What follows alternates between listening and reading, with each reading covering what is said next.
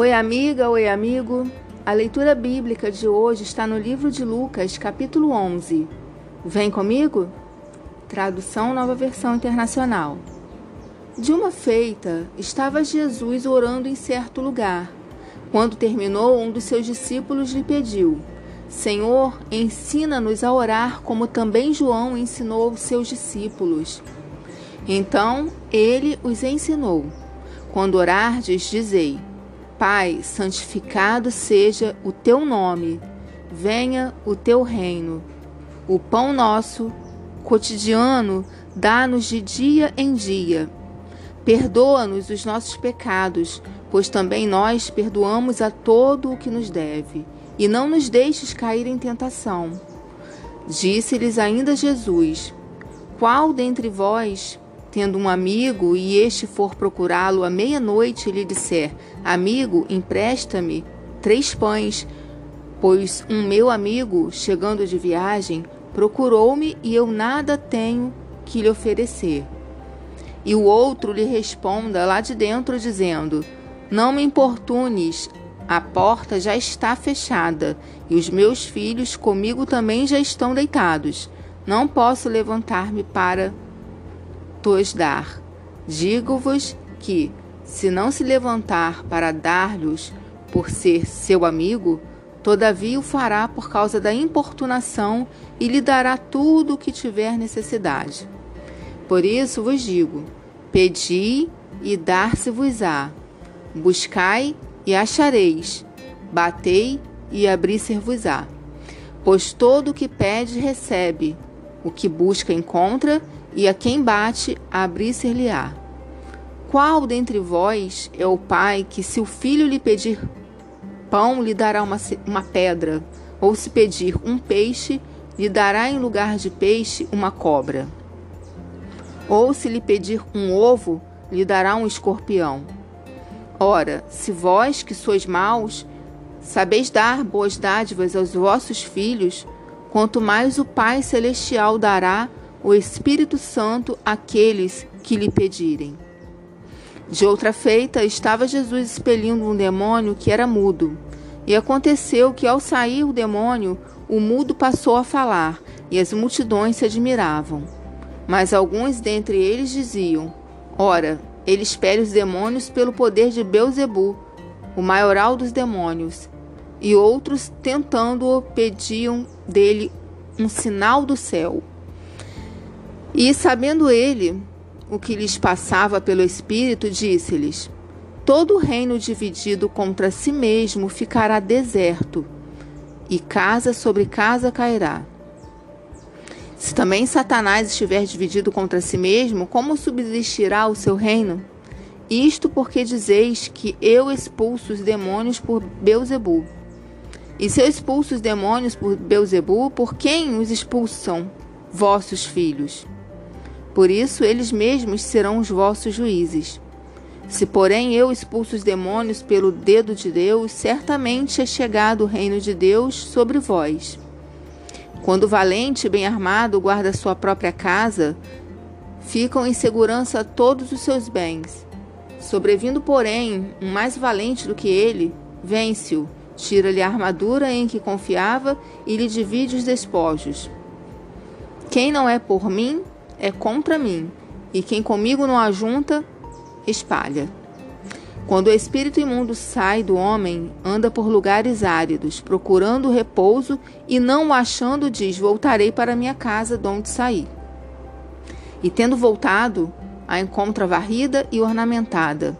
Então vai ele e leva consigo outros sete espíritos, piores do que ele, e entrando habitam ali e o último estado daquele homem se torna pior do que o primeiro.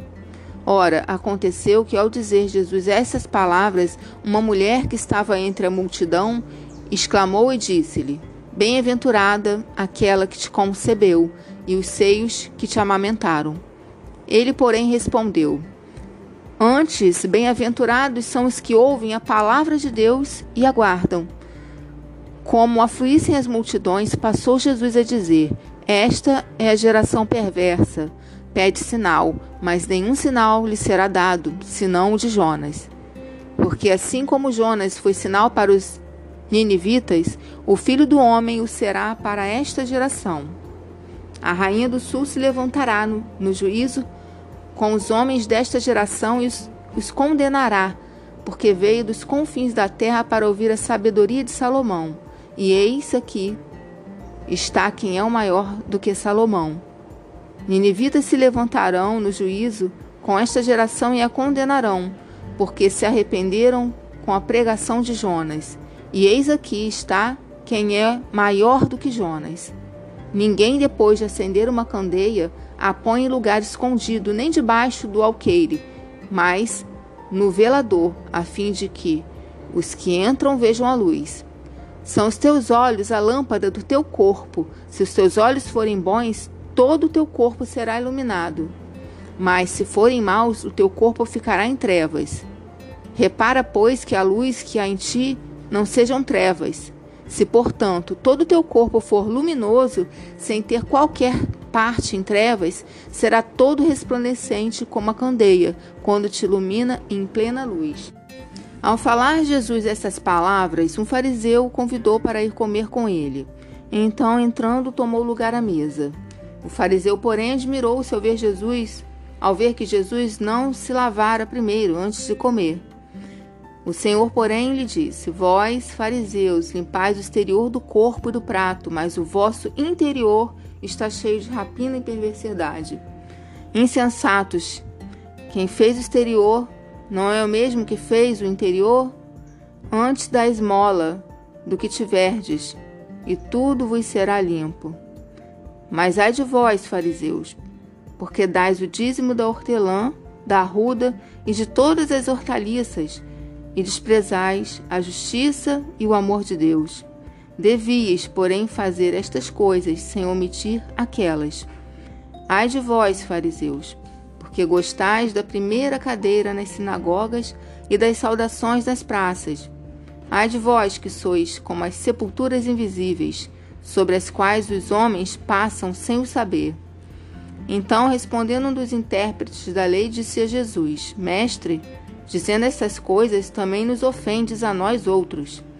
Mas ele respondeu: Ai de vós também, intérpretes da lei, porque sobrecarregais os homens com fardos superiores às suas forças, mas vós mesmos nem com um dedo os tocais.